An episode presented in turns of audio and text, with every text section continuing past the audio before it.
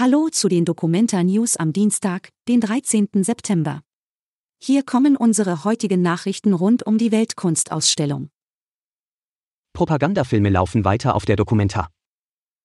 Die umstrittenen pro-palästinensischen Propagandafilme des Kollektiv Subversiv Film sollen auch weiter auf der Documenta gezeigt werden.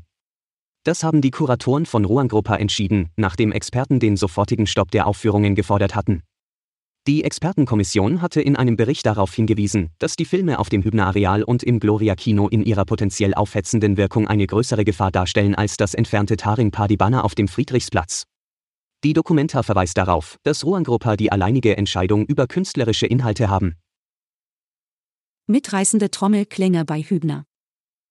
Welche Kraft Musik hat, ist an vielen Stellen auf der Dokumenta zu erleben.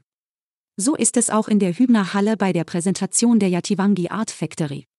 Das Kollektiv aus Indonesien will am Ort der ehemals größten Ziegelindustrie Südostasiens durch Kunst und kulturelle Aktivitäten eine neue Identität der Region ausbilden.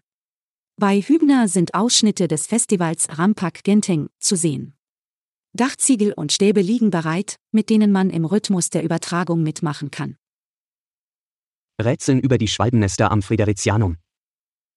Das Friderizianum ist auch dieses Mal wieder ein zentraler Ort der Dokumenta. Die Schwalbennester am Gebäude allerdings werden nur selten in den Fokus gerückt.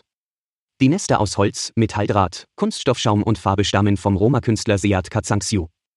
Seine Installation verweist laut Website auf einen Status zwischen Heimlichkeit und Fremdsein. Ernteaktion für Kinder. Gemeinsam mit Künstlern der Dokumenta können Kinder am heutigen Dienstag Kräuter aus dem Nongkrong-Garten ernten. Die Gärten wurden von Kindern im vorherigen Workshop angelegt. Im Anschluss wird mit den Kräutern Essen zubereitet. Die Veranstaltung beginnt um 16 Uhr. Treffpunkt ist am Fridericianum im Bereich Ruro Kids. Die Veranstaltung ist geeignet für Kinder zwischen 10 und 18 Jahren. Insgesamt können zwölf Kinder teilnehmen. Alle Infos zur Dokumenta findet ihr auch auf hna.de/dokumenta. Bis morgen.